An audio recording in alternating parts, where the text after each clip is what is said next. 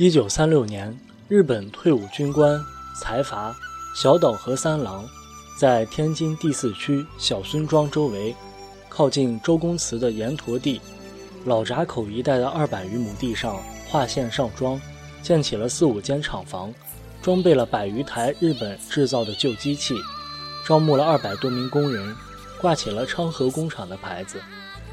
在这家工厂生产自行车车架、车圈。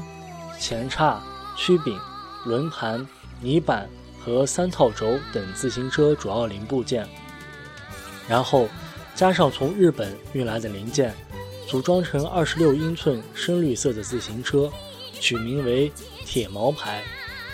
小岛和三郎的昌河工厂每月可以生产九百辆这样的自行车，这也是在中国出现的最早最大的自行车厂。一九四九年一月，天津解放之后，天津市军事管制委员会工业接管处派人接管了昌河工厂，暂定名为军管天津机器第二分厂，直属于天津市军事管理委员会领导。一九四九年一月底，工厂全面复工，二月份开始生产自行车，并由政府调拨了十三万斤小米。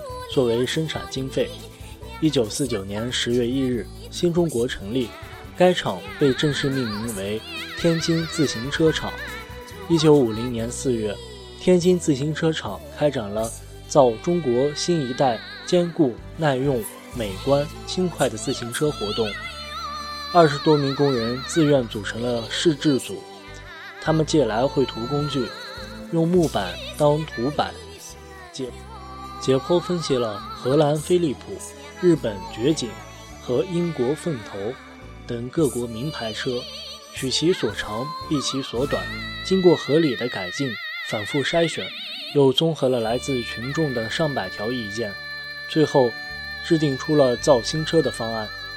经过反复的试验改进，对加工工艺和工装设备也做了较大的改进。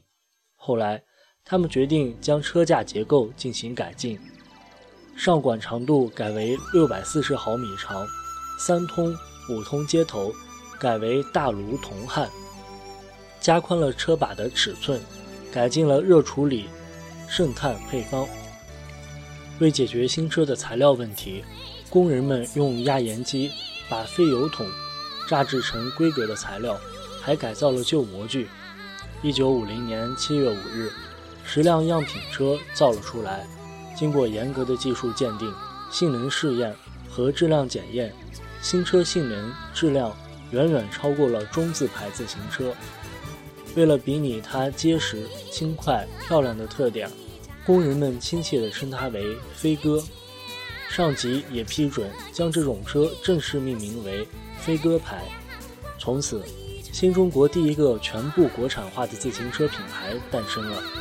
一九五一年一月，又正式的淘汰了中字牌自行车，将飞鸽牌自行车成批的投放市场，年产自行车六千八百九十余辆。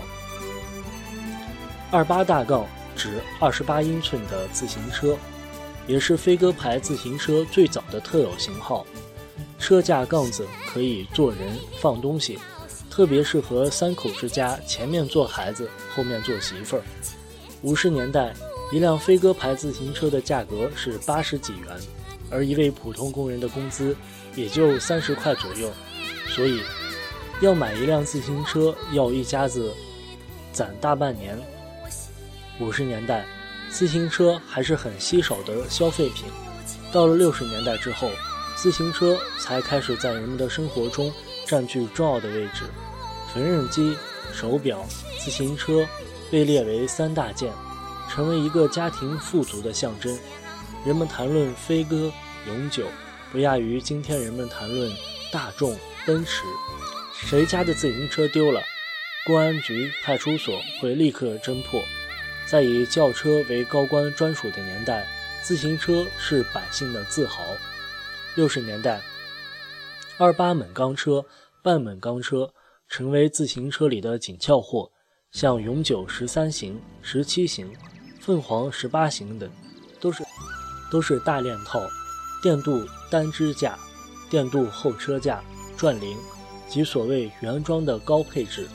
和这几款车相媲美的是天津产的飞鸽大链套，但支架是黑漆，把后轱辘架起来的那种。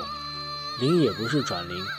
这几辆车是当年最先进，也是最新潮的自行车。可是，在那个货品凭票供应的年代，若是手中没有票，即便有钱，也没法拥有一辆永久自行车。普通一辆自行车价格在一百二十元左右，最好的 PA 十三型车价格则要更高一些。而在黑市上，一张永久自行车票竟然要卖到将近一百元。那时，谁家有张车票，就会像一阵风一样，在邻居间迅速地传开。谁要是新买一辆猛钢车，更属于爆炸性新闻，其震撼力相当于眼下谁做了一笔大生意，弄不好家里就会成了邻居们免费参观的展览厅。当时，当时许多人因为买不起或者是买不到永久车，甚至选择买一堆永久车的配件来自己组装成车。至于外国的自行车，因为没有正规的进口贸易渠道，市场上根本见不到。但也不能说绝对没有人见过，像英国生产的凤头、三枪，日本生产的富士等，在大街上偶尔飘过，准能够闪瞎人眼。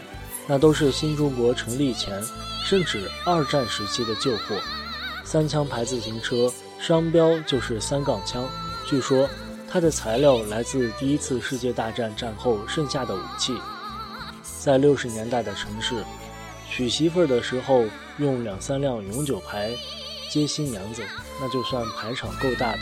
不过，说不定没有一辆是自己的，都是借来的。感谢大家收听今天的节目，我们下期再见。